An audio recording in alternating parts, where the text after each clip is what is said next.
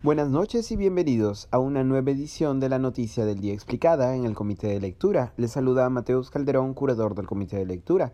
El premier Guido Bellido, acompañado de los ministros de Justicia Aníbal Torres y de Salud Hernando Ceballos, dio una conferencia de prensa para informar de los acuerdos tomados en Consejo de Ministros. La conferencia de prensa no se centró en un solo tema, sino que sirvió para resolver dudas generales sobre algunas de las propuestas que involucran al Ejecutivo, además de las medidas a tomar frente a la futura tercera ola de COVID-19.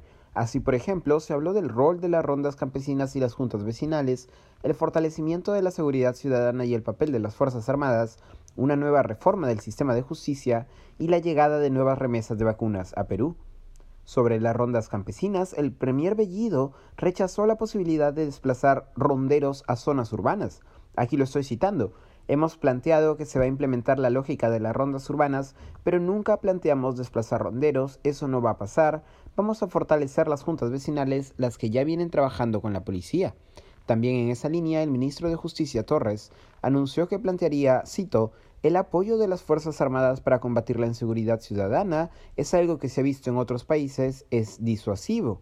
De acuerdo con el ministro Torres, por otro lado, el Congreso debe conducir, cito, una profunda reforma en todo el sistema de justicia y propuso que para la Corte Suprema de la República existan magistrados que sean elegidos por la sociedad o todos los abogados del Perú hay que hacer cambios constitucionales en el sistema, por eso algunos estamos de acuerdo con una asamblea constituyente, indicó, para luego señalar también que si el Congreso tiene la capacidad de hacer las modificaciones necesarias, no será necesario una asamblea constituyente.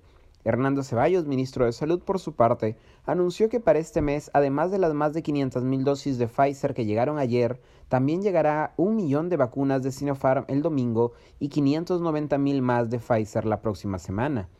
En septiembre, dijo el ministro, van a llegar 13 millones de vacunas, lo que nos va a permitir una vacunación un poco más intensiva, ir bajando en los grupos etarios para vacunar a las personas más jóvenes. En el mes de octubre y noviembre sí vamos a tener un volumen más considerable, 16 millones en cada uno de estos meses.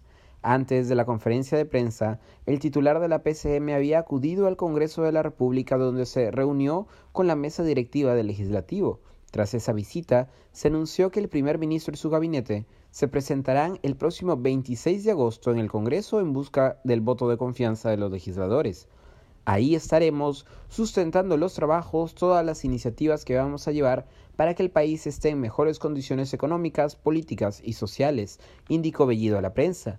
Eso ha sido todo por hoy. Volveremos el lunes con más información. Que tengan buen fin de semana.